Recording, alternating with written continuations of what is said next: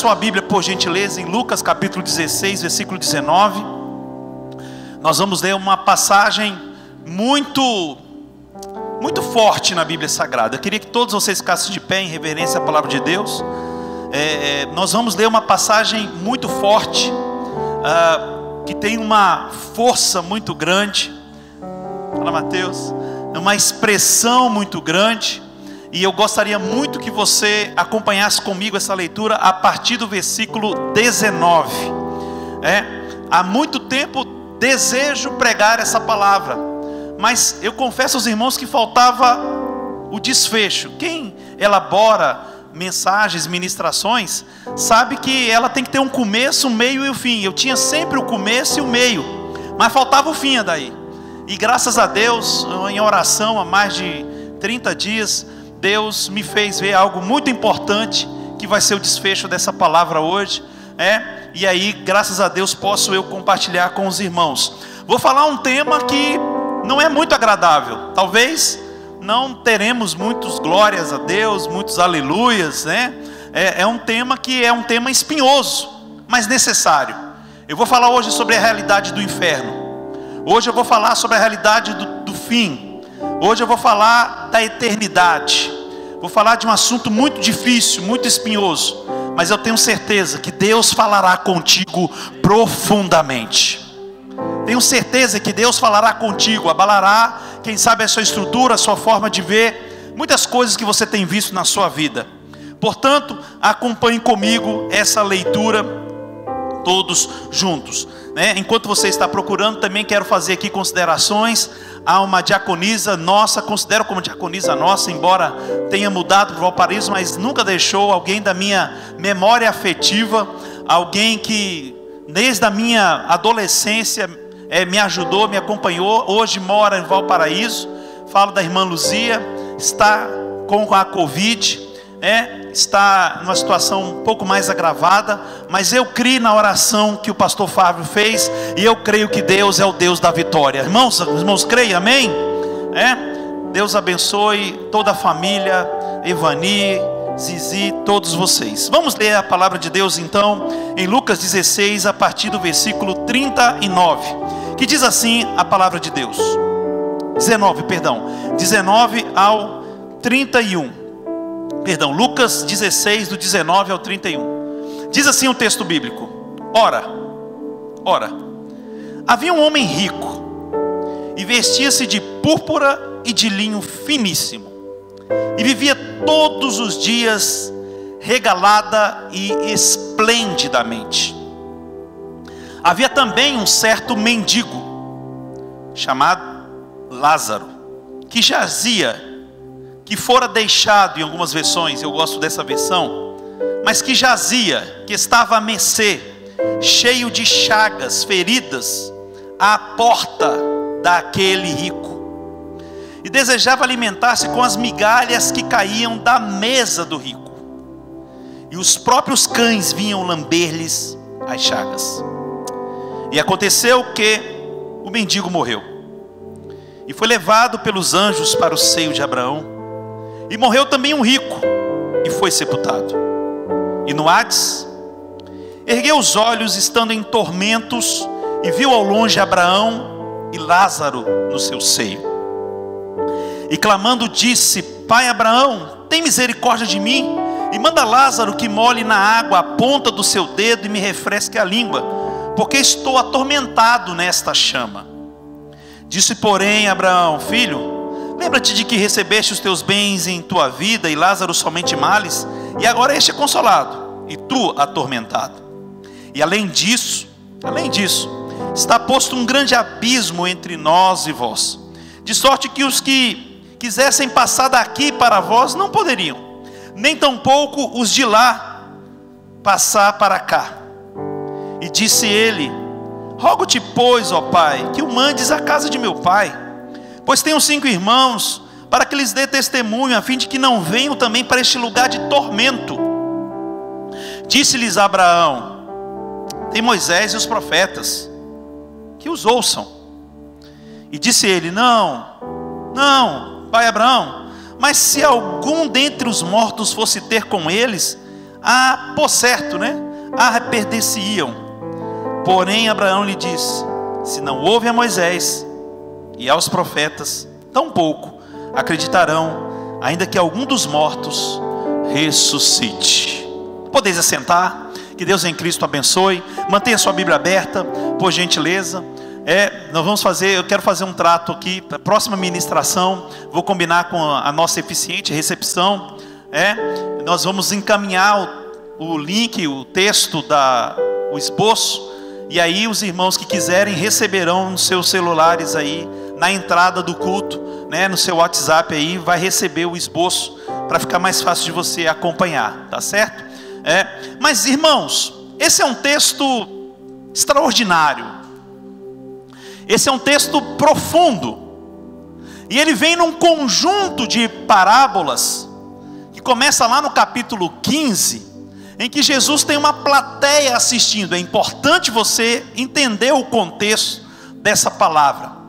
Há uma plateia assistindo Jesus, e Jesus começa um conjunto de ilustrações, parábolas, e ele vai enunciando. Ele começa lá no capítulo 15, falando da parábola da ovelha perdida, de um pastor que tem um rebanho com cem ovelhas, é, e se porventura uma dessas ovelhas vier a se perder, esse pastor com diligência vai, deixa as 99 e vai buscar que se perdeu. É, isso fala ah, da responsabilidade, é que nós temos para com o Evangelho, para com a graça e, sobretudo, para com aqueles que se perdem, para os perdidos.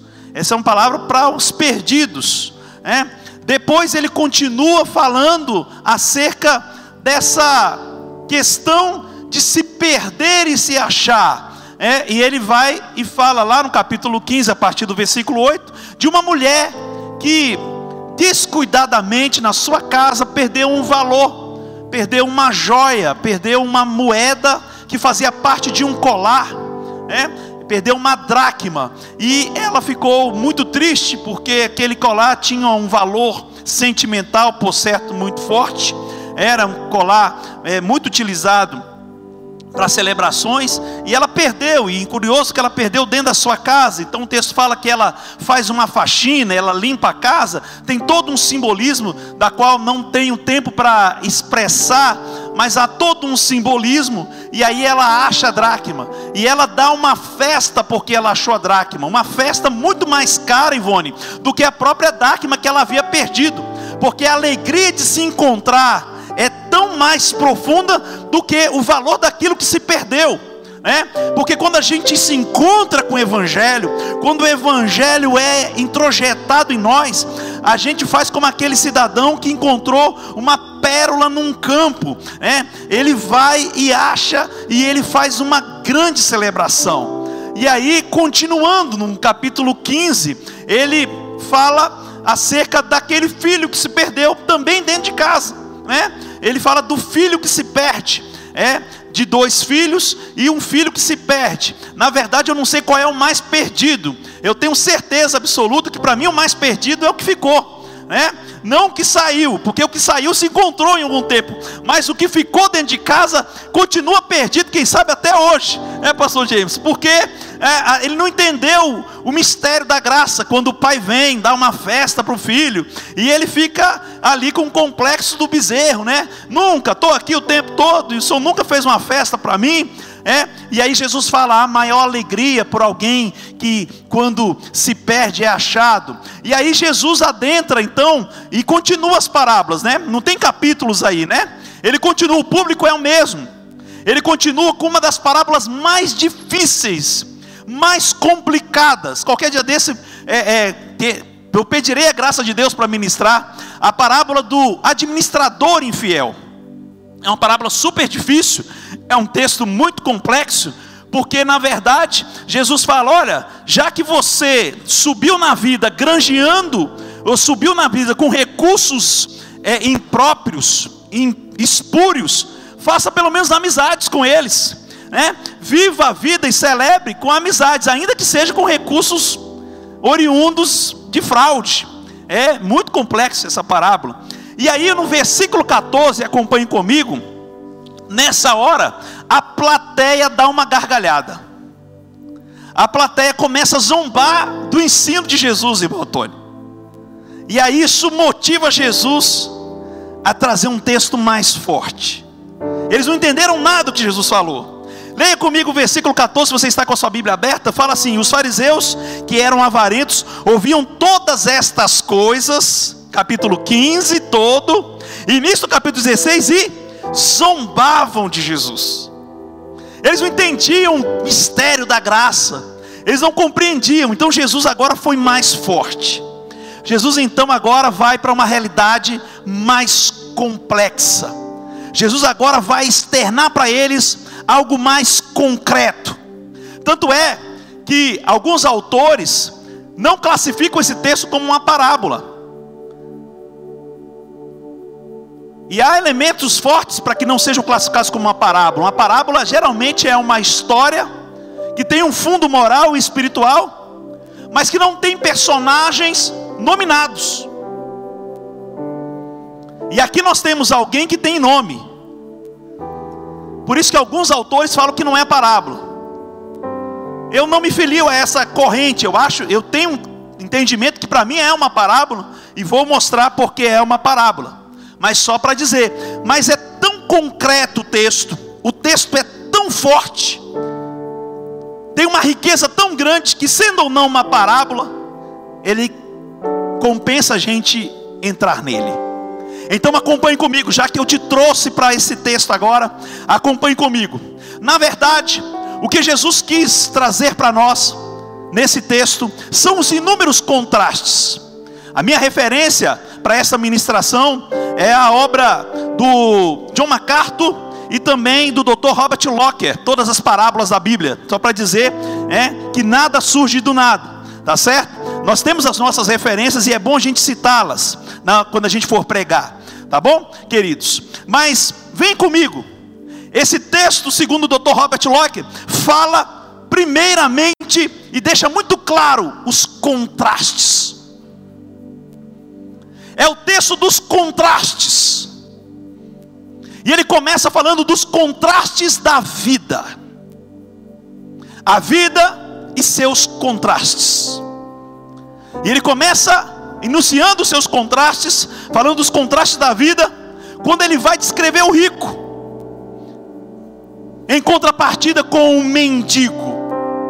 Há um contraste violento aí, há um contraste fortíssimo porque ele diz que há um homem rico que se veste com vestidos de púrpura. Você tem ideia do que é isso? Eu fui pesquisar. E é muito esclarecedor quando a gente entende o que Jesus quer falar para a gente. Porque a cor púrpura, que é a cor roxa, essa cor aqui, é, a cor arroxeada, na verdade ela era produto da extração de um molúsculo do fundo do mar. Para você obter essa cor naquela época, você tinha que pegar um molúsculo no fundo do mar, extrair uma tinta que ele soltava, e aí você conseguia tingir o, o, o tecido. Esse tecido era tão raro esse tecido era tão caro, esse tecido era tão, tão precioso que apenas os maiorais, por exemplo, em Roma, só os senadores, só os tribunos utilizavam a cor púrpura. Volta para mim, por favor, para a gente entender isso. Há dias de hoje fiz uma conta rápida acerca de valores. Para você conseguir um quilo, para você conseguir um quilo, um quilo dessa tinta extraída desse molúsculo era algo em torno de 25 mil dólares. Um quilo dessa cor. Diz o texto que esse rico se vestia dessa de púrpura e de linho finíssimo. Então ele não era apenas aquela pessoa que vestia-se com aquilo de mais caro, mas ele estava na moda, porque o linho finíssimo nunca saiu de moda. Então, não é apenas a questão do valor monetário. É, hoje a gente fica assustado que tem bolsas femininas que custam 40 mil. É? Sei como pessoa consegue dar 40 mil numa bolsa, mas tem. Tem bolsas aí que custam pela questão de ser rara. Eu fiz uma pesquisa também para vocês entenderem essa questão de como a gente dá valor a essas coisas raras. Eu fui procurar uma coisa muito simples: água mineral. Você sabia que tem água mineral no planeta que custa meio milhão de reais? Meio milhão de reais. Eu vou pegar uma mais simples, custa 10 vezes menos, 50 mil reais. A água mineral que sai do aquífero, lá dos Alpes suíços, e ela tem uma garrafa toda especial, ela chega a custar 50 mil reais. Tem gente que compra para ostentar, que era o que esse rico fazia. Diz o texto que ele se vestia de linho, ele se vestia da cor púrpura, um linho finíssimo.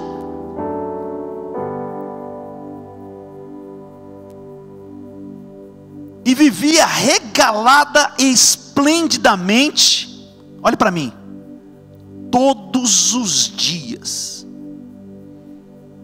Não era uma coisa assim pontual. Não era assim, hoje eu vou dar um banquete, eu vou. Não, não. Era todo dia. Todo dia ele se vestia com vestidos caríssimos. E tinha festa regado a tudo do mais caro. Todo dia. É interessante, porque o contraste está aqui. Paralelamente, você tinha um mendigo que jazia. Então vamos começar por aqui.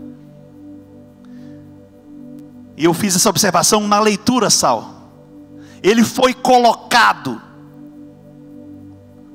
Isso, isso para a gente infere dizer que ele não se locomovia. Ele foi colocado ali. Ele era um paralítico. Ficava prostrado à porta desse cidadão, da mente com toda a riqueza, e alguém que enquanto o primeiro tem linho finíssimo, púrpura, o que cobre a pele do outro são chagas. Olha que contraste. Enquanto um se veste de linho finíssimo, a cobertura de pele do outro são úlceras, são chagas. Enquanto um é cortejado por muitos, reverenciado por muitos empregados, fazendo seus banquetes, o outro tem a companhia de cães que lambem as suas feridas. Esse é um contraste muito radical. Mas nós temos algumas lições preliminares antes da gente adentrar mais nesse texto, da qual não quero me delongar muito. A primeira é que não há problema nenhum, e eu vou repetir isso algumas vezes nesse texto, em ser rico. O texto não é uma condenação à riqueza. Problema não é ser rico aqui. O problema não é possuir dinheiro é ser possuído pelo dinheiro.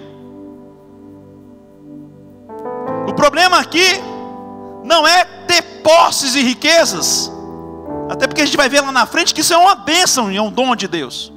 O problema é fazer disso o seu estilo de vida e estabelecer esse contraste à porta da sua casa, gente. O problema aqui é entrar nesse mar de indiferença. Porque enquanto algum deseja comer as migalhas que caem da mesa daquele, o outro vive regaladamente todos os dias. Eu imagino ele passando para entrar na casa dele vendo aquele pobre, acamado, com as suas chagas, e ele passa com seu vestido de linho finíssimo, de púrpura. Um dia, dois dias, talvez reclamou até com o prefeito: tira esse cara da minha porta. Afinal de contas, eu pago muitos impostos para não ver isso aqui. O problema não é ser rico. Problema é ser indiferente. O problema é possuir riquezas e não ter uma consciência de que a riqueza, enquanto produto, é uma benção, e é uma benção maior quando eu aplico e invisto com status para aqueles que não têm. Enquanto eu digo isso, eu fiz uma pesquisa também. Há pessoas tão ricas no planeta que se elas vivessem, se elas vivessem 300 anos dissolutamente, elas não conseguiam gastar o que elas acumularam até agora. Esse mundo não deveria ser o mundo daqueles que passam fome. Esse mundo não deveria ser o mundo dos milhares, dos milhões, dos bilhões de famintos largados esse mundo não deveria ser assim. Mas enquanto nós temos regiões do mundo em que as pessoas comem até vomitar, nós temos outros rincões do planeta em que pessoas desejam comer o vômito daqueles que se esbanjam assim. O problema não é a riqueza, mais uma vez. O problema é viver indiferente à situação do seu próximo. O problema é passar e viver desse tipo. Esse é um contraste que o texto deixa muito claro. O segundo contraste está na morte. Não obstante a morte igualar todos nós, ou seja, todos nós morreremos, mas há aqui grandes contrastes na morte. E aqui o texto vai ficando mais interessante, meu amor. O texto fica mais interessante porque quando o texto começa falando que o mendigo morreu, e eu vou parar aqui. O mendigo morreu. Só isso diz o texto. Então vamos imaginar que aquele mendigo morreu. Esse mendigo está muito chique, hein? Foi. Isso é coisa do pastor Rangel. Está muito chique esse mendigo aí. Mas vamos lá. Aí, morreu. Morreu. E agora imagina comigo. Ele é um ser que não tem posse, Charlie. Ele é um ser que não é assistido. Ele é um ser largado que jaz à porta, que jaz à beira de um riquíssimo e que os cães lambem as suas feridas, e ele morre. Então acompanhe comigo agora. Alguém nessa situação, Fabi, naquela época, quando morria, era simplesmente jogado em uma vala comunitária, era deixado lá. Aquilo que Jesus fala do Geena, era esse lixão que Jesus compara com um lago de fogo. Posso até falar, vou até falar dele mais tarde. Quando Jesus fala do Geena, que é o lago de fogo, onde o bicho não morre e o fogo nunca se apaga, era esse lixão em que as coisas eram jogadas ali coisas e pessoas e mortos, animais mortos, pessoas mortas, pessoas que não podiam ter um sepultamento digno, eram jogados neste lixão. Mas o texto também dá um outro contraste, porque o rico também morreu. Mas o texto fala: morreu o rico e foi sepultado. E que sepultamento? Eu penso no sepultamento dele, Bel. Eu penso que um grande número de pessoas assistiram aquele sepultamento. Muitas pessoas foram. Eu imagino, eu imagino os discursos que foram proferidos. Se era uma pessoa muito influente, trazendo a dias de hoje até desfile em carro de bombeiro, fazendo aí uma analogia. Contrataram as melhores carpideiras para chorar. Fizeram toda uma lápide muito bonita. Que contraste abissal entre os dois.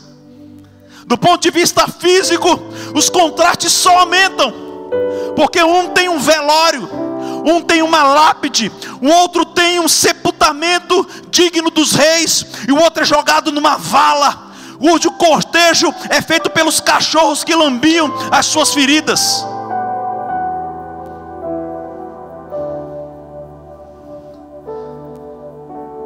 É muito forte, essas imagens são muito impactantes. São imagens muito fortes.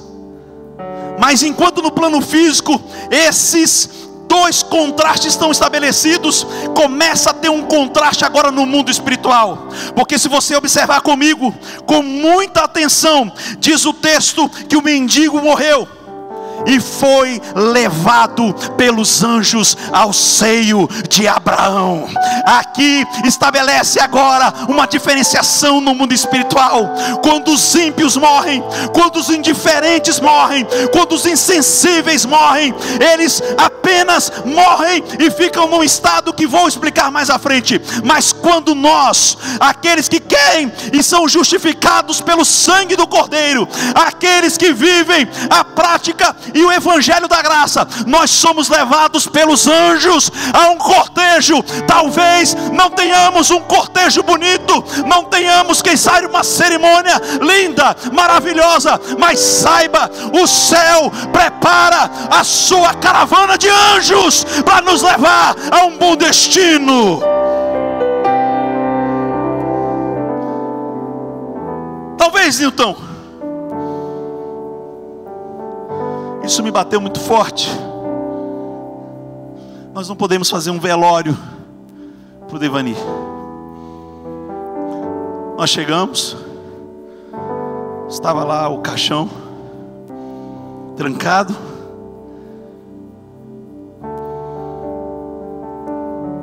Não podemos fazer um culto fúnebre. Não houve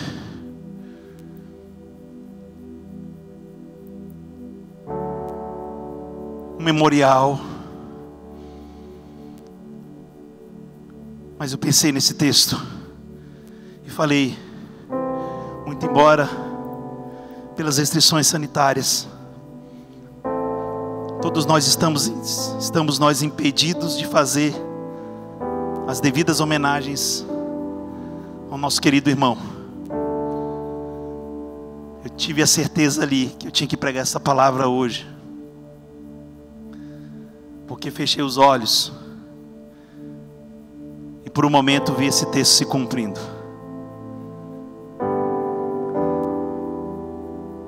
Não houve um discurso, não houve uma homenagem. Sequer podemos dar o último adeus da sua expressão física. Mas os anjos, os anjos fizeram aquilo que nós não podemos fazer. Quem pode exaltar o nome do Senhor? Porque há um contraste na vida e na morte. Há um contraste no mundo físico e no espiritual.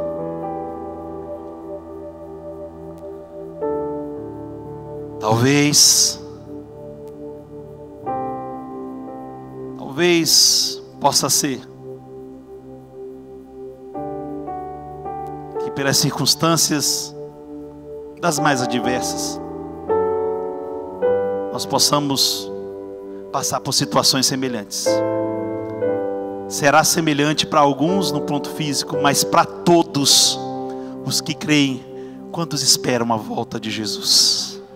Quantos estão esperando nele? Para todos vocês saibam, haverá um cortejo angelical. Aleluia. Então essa diferença precisa ser diferenciada. Precisa ser evidenciada para que você possa entender o contraste na vida, o contraste na morte. Mas vamos para o que mais interessa. Vamos para o contraste na eternidade. É aqui que eu quero chegar. O contraste na vida você viu: um era rico, regaladamente, o outro era paupérrimo. Contraste na morte você viu, tanto no plano físico quanto no espiritual. Agora vamos para o contraste na eternidade. Aqui eu quero muito que você me acompanhe, porque o texto começa falando no versículo 23: E no Hades. É importante que você entenda isso, porque aqui é uma revelação muito importante da palavra de Deus para nós. Até Jesus, até Jesus, essa expressão Hades quer dizer o mundo dos mortos.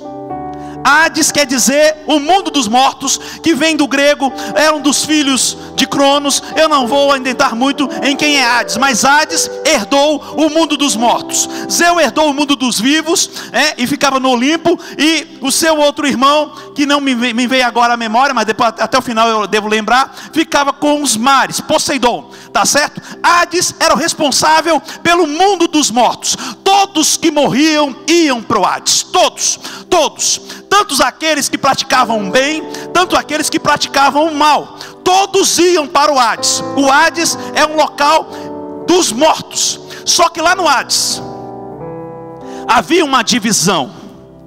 O Hades tinha compartimentos. Na parte mais superior eu posso dizer na parte mais superior, havia um lugar destinado para pessoas que não foram indiferentes ao outro, para pessoas que viveram a sua fé, para pessoas que creram no Deus poderoso Criador. Havia um lugar chamado Seio de Abraão.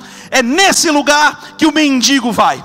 E também no Hades, nesse lugar, havia um lugar mais profundo. Havia um lugar chamado inferno. E é nesse lugar, nesse abismo profundo, no inferno, é que vai o rico. Dessa, dessa ilustração, dessa analogia. Diz o texto então, que no Hades, o rico estando aqui, nesse abismo, né? No inferno, num ponto, ele está aqui, ele está aqui, ele olha, ele olha para cima, ele ergue os olhos e ele vê agora Lázaro, ele vê agora o mendigo lá no seio de Abraão. Mas eu tenho uma palavra mais forte para você.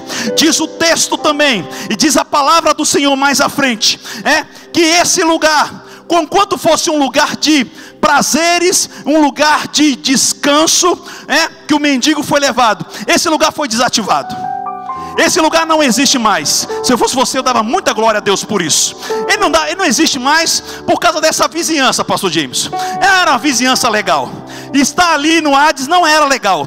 Esse lugar foi desativado. Diz o texto, lá em Mateus, no capítulo 27, salvo engano, no versículo 52, que quando Jesus ressuscitou, o corpo de muitos santos foram vistos andando lá em Jerusalém. E diz o texto mais à frente, lá em Efésios, no capítulo 4 4, quando Paulo tem uma revelação da obra expiatória de Jesus, que Jesus morreu e levou cativo o cativeiro e Deus dons homens, e agora não existe mais o céu de Abraão, existe o paraíso. Quando morremos, nós não vamos mais para o céu de Abraão, nós vamos para o paraíso, porque Paulo fala que ele foi levado ao terceiro céu, ao paraíso, e viu coisas inefáveis. Eu não sei se você está entendendo o que eu estou te falando, ah, não sei se você consegue compreender nós não vamos mais para o seio de Abraão, nós vamos para o paraíso, para ficar mais perto do nosso Deus. É lá que nos espera.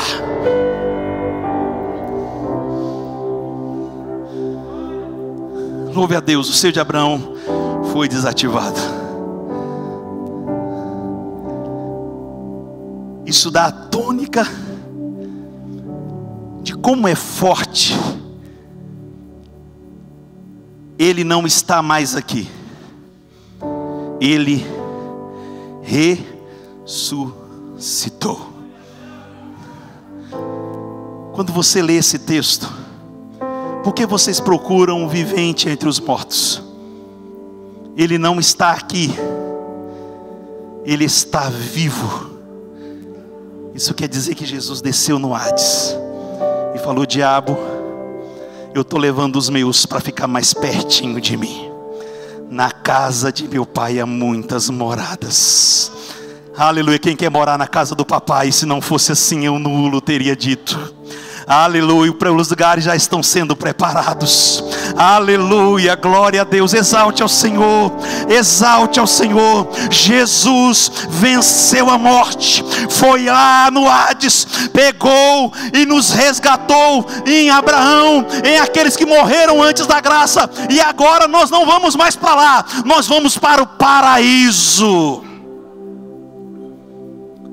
Você precisa compreender isso. Porque alguém pode perguntar: onde está o corpo daqueles que morreram em Cristo? Está no cemitério. Com certeza está lá. Ainda rememorando o sepultamento do irmão Devani, eu vi um saquinho assim, e lá tinha os restos mortais do pai dele, Pastor Lázaro. Em que eu estive no sepultamento e ministrei sepultamento do pastor Lázaro, uma das minhas referências. Lá tinha um saquinho, porque o corpo, os restos mortais, estão ali. E onde está a alma do pastor Lázaro? Céu lindo, céu, céu, lindo céu, nas mansões Está lá no paraíso, lá no terceiro céu. Ele está lá no paraíso. A alma dele está lá. E onde está o corpo dos ímpios? Está lá no cemitério. Está lá também no cemitério. O corpo deles estão lá. Os ossinhos. Alguns estão entrando. Estão lá.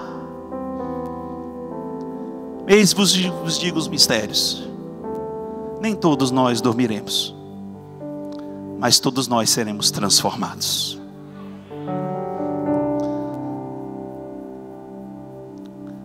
Porque ante a última trombeta, a trombeta soará. E quando a trombeta soar, Sara, aquele túmulo não vai segurar o pastor Lázaro e não vai segurar o Devani e eles vão se encontrar com a alma que está lá no paraíso. E Deus vai preparar uma grande festa nos ares.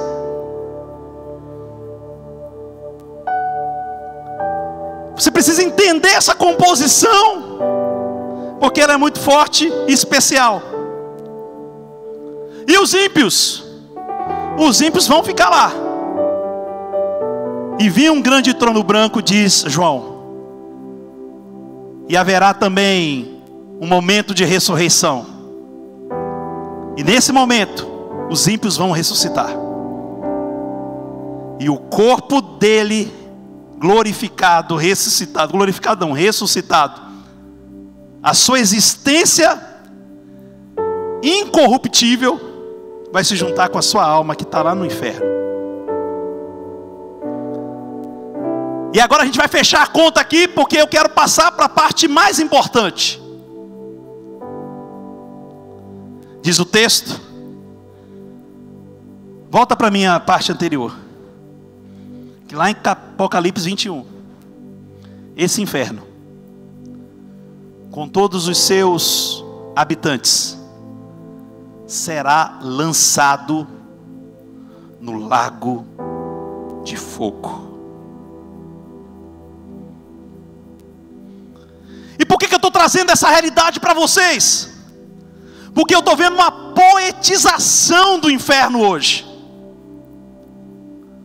Eu estou vendo uma poetização. A série Lucifer, do Netflix, está no top 10 e esteve pelo menos três semanas. Eu acompanhei no top 1 do Brasil, do mais assistido.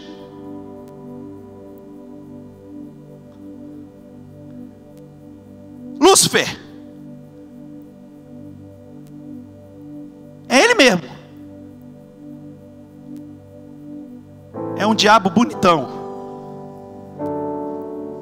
É um diabo gataço. Que faz coisas boas. E olha só, ele é o diabo, mas ele faz coisas boas.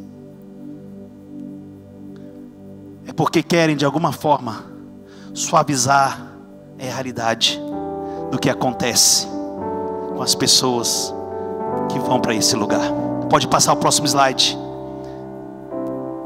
Jamais traga essa palavra para a sua existência. Eu vejo pessoas iradas chamando o inferno. Talvez você não sabe o que você está falando. Porque inferno significa o lugar de densas trevas. Não há luz no inferno. De manhã, trevas. À tarde, trevas. À noite, trevas. Ontem, trevas. Amanhã, trevas. Hoje, trevas. Daqui a 100 anos, trevas. Inferno, densas trevas.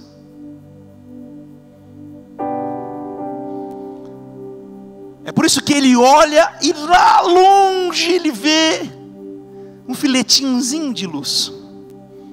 Mas onde ele está? Ele está imerso nas trevas. Viver no inferno é viver em trevas constantemente. Tem gente que até gosta. E para esses que gostam, quem sabe, o inferno talvez seja a melhor das opções para ele passar a eternidade. Mas se andarmos na luz, como ele na luz está, temos comunhão uns para com os outros. Dá um sorriso aí, levante a sua mão e glorifique e o sangue de Jesus Cristo, seu Filho, nos purifica de todo pecado. Ah, pode até ter gente que gosta de trevas, mas nós somos da luz. Cadê o povo da luz? Chegou? Já pode glorificar a Deus aí? Só o povo da luz glorifica a Deus, exalta a Deus. Nós não temos pacto com trevas, nós somos o povo da luz, e o povo da luz celebra, o povo da luz sorri, o povo da luz levanta a mão, o povo da luz aplaude. Nós somos o povo da luz. Pode aplaudir, povo da luz. Nós somos o povo da luz. Viver no inferno é viver a percepção. Percepção é uma palavra fraca para o que eu quero falar é existir eternamente longe de Deus. É. Tem gente que até gosta. Tá até na moda alguns falar que quer ser ateu.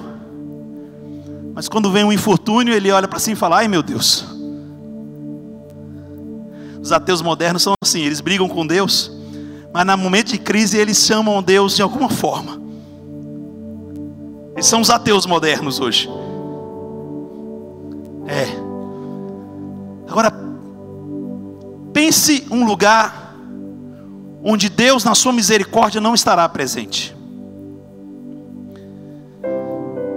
É assim que é viver no inferno. Estes sofrerão pena eterna, banidos da face do Senhor e da sua glória para sempre. 2 Tessalonicenses 2,19. Viver no inferno é viver sem perspectiva da presença de Deus. Alguém fala assim, mas Deus não é onipresente? É onipresente. O senhor está falando que Deus não está no inferno? Eu falei assim, não, não falei isso. Foi sim a perspectiva da misericórdia de Deus. Porque Deus está no inferno. E como? com a sua justiça, né, gente? A justiça de Deus se manifesta no inferno. Forte isso. Mas a misericórdia não. O inferno não há espaço para a misericórdia de Deus, apenas para a sua justiça.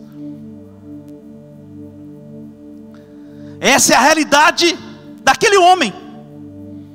Densas trevas.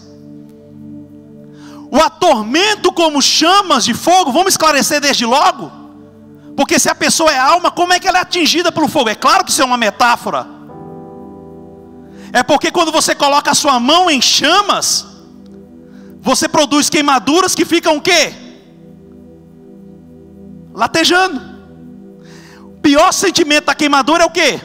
As mulheres sabem muito bem, aquelas que lidam com a lida cotidiana de cozinhar quando se queimam, é a lembrança sempre do latejar.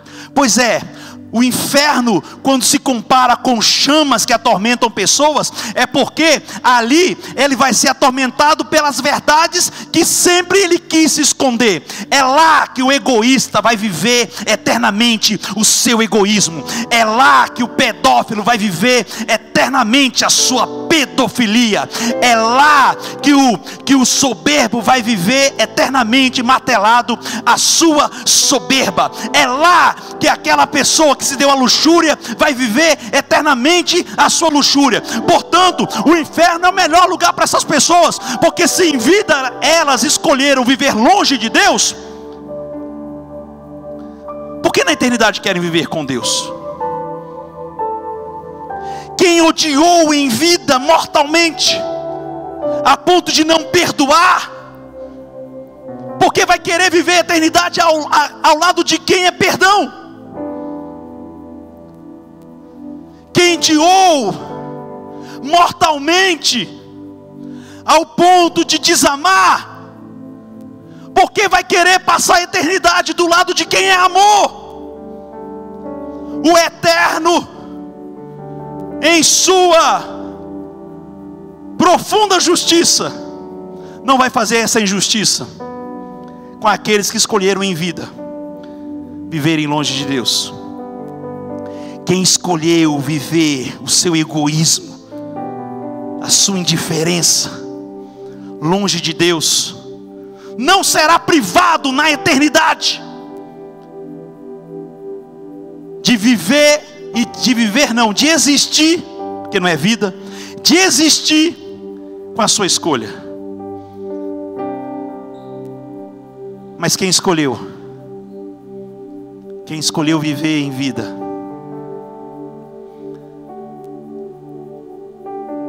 Amar, mesmo quando ofendido, tem mais que viver a eternidade do lado de quem é amor. Quem escolheu perdoar, mesmo perdendo a razão, tem mais é que viver a eternidade do lado daquele que nos perdoou lá na cruz do Calvário. Quem escolheu fazer o bem, sem se importar com aquele que é o destinatário do bem, tem mais é que viver a eternidade, Newton, do lado daquele que só quer bem. Eu não sei qual é a sua escolha, mas eu quero viver a eternidade do lado daquele que nos amou primeiro. Eu quero viver a eternidade do lado daquele que já nos perdoou antecipadamente. Onde é que você quer viver a sua eternidade? Ao lado de quem você quer viver a sua eternidade? Não se iluda. Lúcifer não é um galã de uma série da Netflix. Lúcifer é alguém que gerou a maldade em si. Lúcifer é alguém que gerou o mal em si. Lúcifer é alguém que concebeu o mal e é maligno em si. E nele não há perdão. E todos aqueles que o seguem terão o mesmo destino, mas eu prego para uma geração eleita, um sacerdócio real. O nosso alvo é o céu, a nossa carreira é o céu. Oxalá nós venhamos um dia, quem sabe, é dizer o que o apóstolo Paulo falou: combati o bom combate, acabei a carreira e guardei a fé. Desde agora está me reservado a a coroa de justiça. Cadê, irmãos? Quem quer a coroa de justiça? Que o justo juiz me dará, não somente a mim, mas todos quantos amam a sua vinda. Eu vou dar um tempo para você adorar a Deus. Se você ama a volta de Jesus, se você deseja a volta de Jesus, se você quer a volta de Jesus.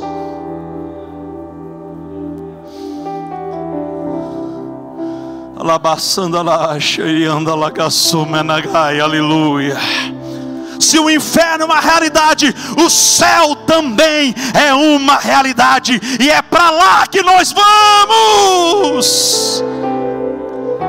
Este mundo jamais pode me separar das mansões celestiais que eu vou receber. Meu tesouro e esperança estão no meu novo lar. Sou herdeiro com Cristo, vou com Ele morar. Levante, vai! Céu lindos, céu lindo, céu celestiais, todas feitas por Deus. Céu lindo, céu, céu lindo. Levanta a mão e fala assim: Eu vou pro céu, lindo céu com Cristo. Eu vou morar no lindo céu. É para lá, é para lá que nós vamos. É para lá, igreja. Alabaçando, alabassoreando, alabar. É tempo de preparar. É tempo de se santificar. Quem é santo, santifique-se mais. Quem é limpo, se limpe mais. Jesus está voltando e é para lá que a gente vai. Prepara a igreja. Prepara, prepara. Talashi anda laga subi anda labai. Olabashuri anda laba subi anda laga some anda labas. Eita glória!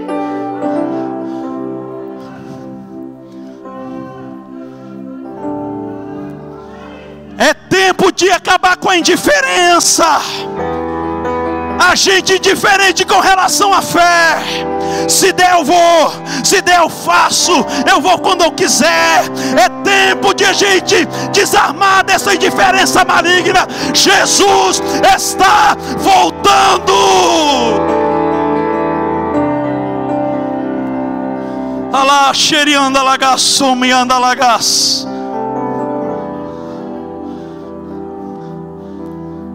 Eu comecei agora bem eu fui devagarzinho para tentar impactar você como Jesus impactou aquela multidão que começou a zombar dele. Porque eu vivo hoje, pastor Jameson, com a perspectiva de que estou no meio de uma multidão de zombadores. Que vive um evangelho de indiferença, de falta de preocupação com o próximo, de falta de preocupação para com a obra é necessário que você entenda.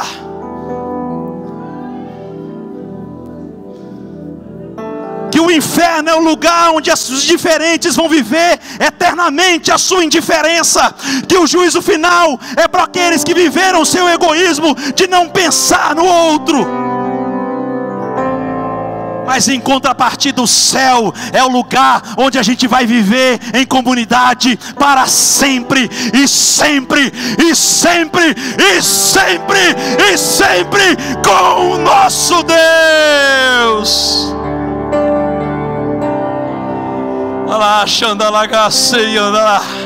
Aleluia.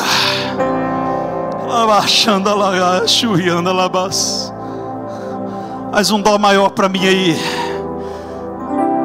Aleluia. Aleluia.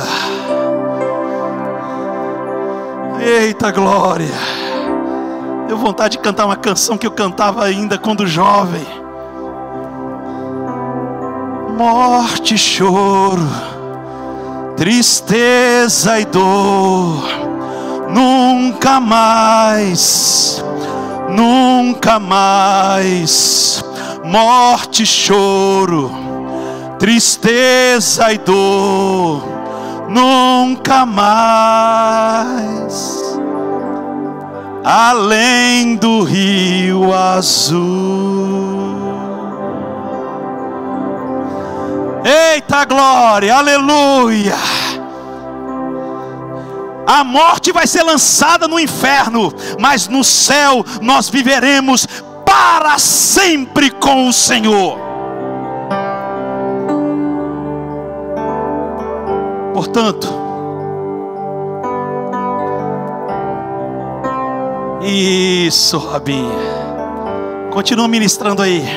Portanto, não perca a oportunidade hoje de pedir perdão para quem você tem que pedir perdão. Não perca a oportunidade de demonstrar algo de amor para quem você precisa demonstrar algo de amor. Não perca a oportunidade de fazer um gesto para alguém que precisa de um gesto seu.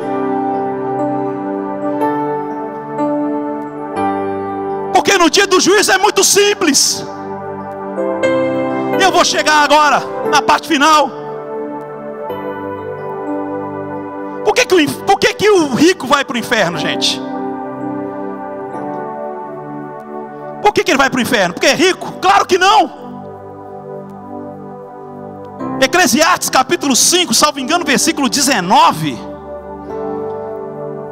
Fala que a riqueza, pastor Levi, é um dom de Deus. Seria um contrassenso o rico ter ido para o inferno porque é rico. A Bíblia estaria em contradição. Rico não vai para o inferno porque ele é rico. O rico vai para o inferno porque é indiferente.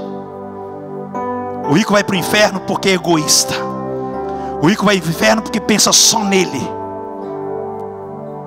Mas já falei muito dele. E por que, que o mendigo vai para o céu?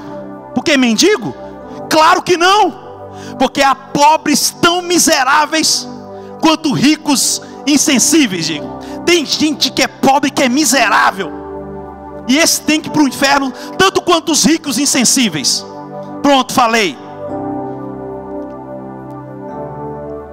É por isso que eu não conseguia pregar, porque eu chegava aí e falava, e agora? E por que, que o mendigo então vai para o céu?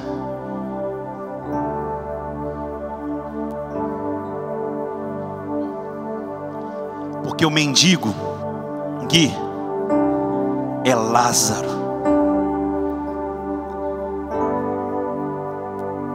Fale mesmo com máscara, Lázaro.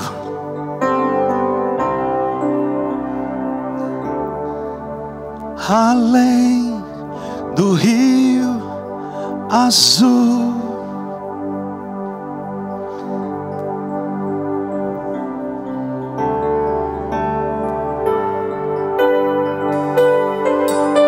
Ali tudo é vida, ali tudo é paz, morte, choro.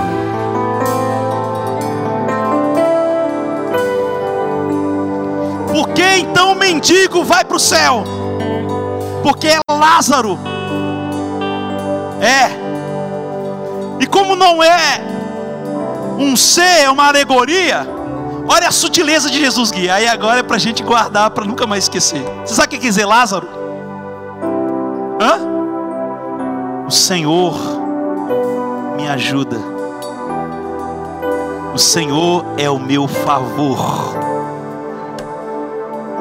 Onde estão os Lázaros aqui? Onde estão os Lázaros? Levante a mão. É o Senhor que vai levar você para o céu é Deus é quem te ajuda, o Senhor é a tua graça. Lázaro quer dizer aquele que recebe a graça de Deus. Nós só vamos para os céus, não porque a gente tem mérito, não porque a gente vem à igreja, não porque a gente dá dízimo, não porque a gente faz ou deixa acontecer. Nós vamos para o céu, porque o céu é o trono da graça de Deus. É por isso que nós vamos para o céu, não é porque a gente tem um mérito. Mendigo aqui vai para o céu, não é porque ele é pobre. O mendigo vai para o céu, porque ele é alvo da graça de Deus. Portanto, vou fechar aqui.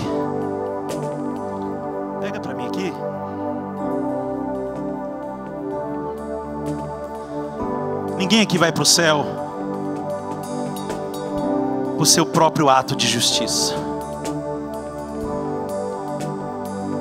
Nós só estamos aqui, graça. Marcos Witt. Nós só estamos aqui. Nós só adoramos. Nós só levantamos a mão. Levante a mão assim, só para. Nós só levantamos a mão. Nós só aplaudimos. Nós só adoramos. Porque um dia, tal como Lázaro, nós somos alvo da graça